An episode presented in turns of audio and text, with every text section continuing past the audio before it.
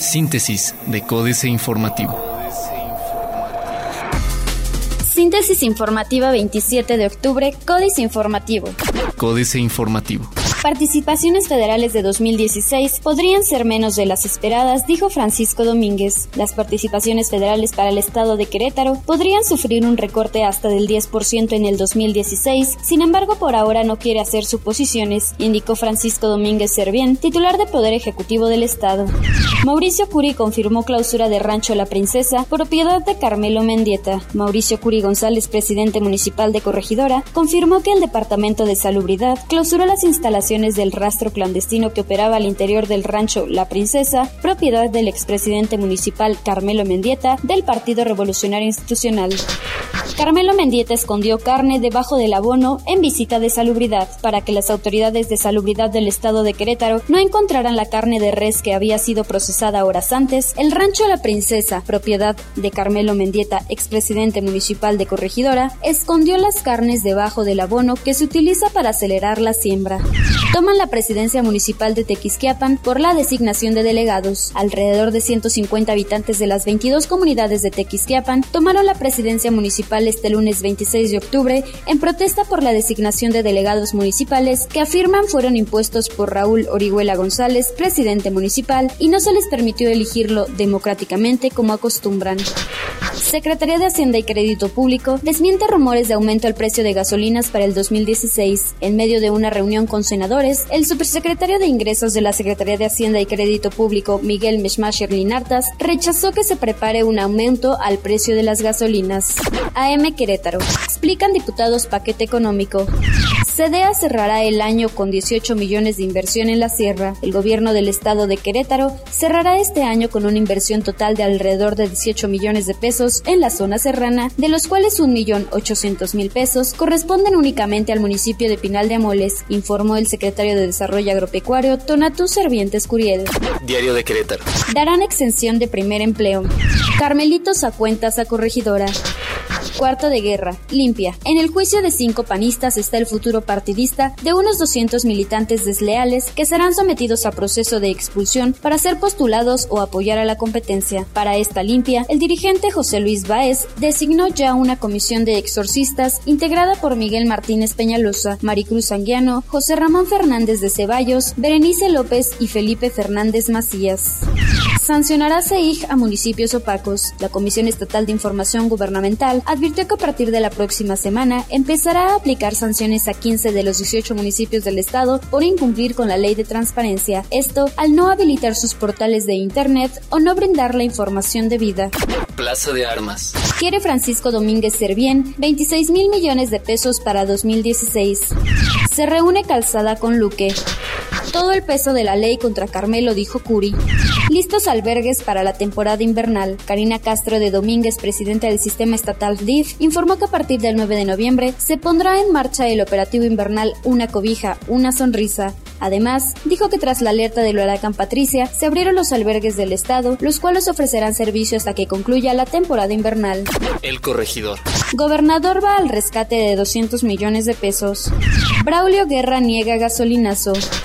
Deuda municipal proyectada hasta 2019. La deuda del municipio de Querétaro se terminará de pagar hasta el año 2019, ya que actualmente se tiene un compromiso por 178 millones de pesos, por lo que se estará amortizando por una cantidad de 3.7 millones de pesos de manera mensual, explicó Rubén Álvarez Lacuma, secretario de Finanzas del Ayuntamiento.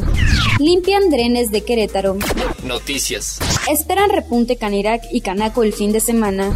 Cambia de sede el Tribunal Electoral del Estado de Querétaro. El nuevo domicilio estará ubicado en Boulevard Centro Sur, número 141 bis, en Colinas del Cimatario, y en este edificio el TEC permanecerá abierto las 24 horas del día de lunes a domingo presentan declaración patrimonial. La Secretaría de la Contraloría informó que a la fecha casi el 90% de funcionarios obligados a presentar su declaración patrimonial ya lo han hecho. Son 6.008 servidores públicos del gobierno del Estado. Reforma.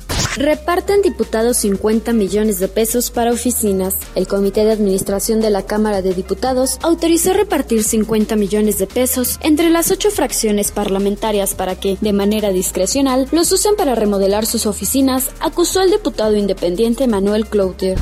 Generan informales 24.8% del PIB. La economía informal del país produce alrededor de 3.55 billones de pesos anuales, lo cual representa 24.8% del Producto Interno Bruto, de acuerdo con un análisis del Observatorio México, ¿Cómo vamos?, basado en datos del INEGI de 2013 y dado a conocer este año.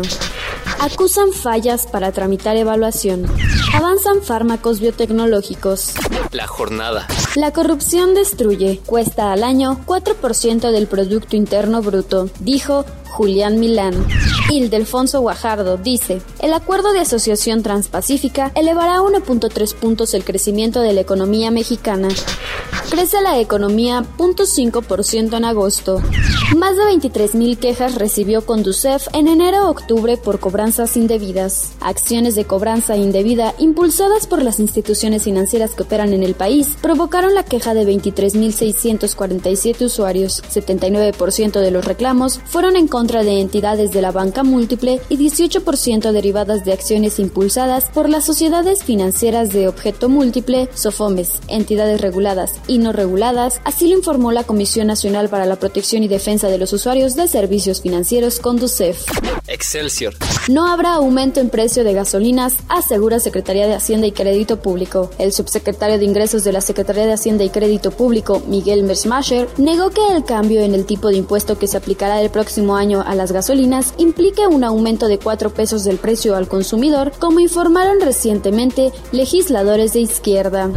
Fondo Monetario Internacional dice, reformas van en buen camino. Noruega no es México en cuestión energética, dicen en Exxon. Mezcla mexicana retrocede 16 centavos. Internacional. Trastorna Macri política argentina. Comienza reunión en China para elevar el desarrollo económico. Endurecerá la Fed su postura. La presidenta de la Reserva Federal de Estados Unidos, Janet Yellen, elogiada por ser constructora de consensos y saber escuchar a otros, podría tener que adoptar un tono más fuerte en el encuentro monetario de esta semana si espera mantener sobre la mesa una subida de tipos de interés en diciembre como opción. Otros medios. Pasé una semana entera usando un Apple Watch y esto fue lo que sucedió. ¿Cuánto cuestan los datos y contraseñas hackeadas en el mercado negro de Internet? Llegó Facebook en el trabajo, lo probarán en un banco. La red social mundial Facebook anunció que lanzará junto con el banco Royal Bank of Scotland Facebook en el trabajo para 30.000 de sus empleados. Esto en marzo del año que viene. El acuerdo, el mayor alcanzado por Facebook con otra compañía, será la primera prueba de uso de la nueva red social para empleados a la que tiene previsto dar mayor acceso a finales de 2016. Gana alcaldía desde la cárcel. Reforma. En Colombia, la cárcel no es impedimento para hacerse de una alcaldía. Con más de 22 mil votos, el candidato conocido en la ciudad de Yopal como John Calzones se ganó, por ahora, la alcaldía de la capital de Casanare, al centro de Colombia. John Jairo Torres se encuentra recluido en la cárcel, la modelo de Bogotá, como parte de una medida de aseguramiento que le dictó un juez. Financieras.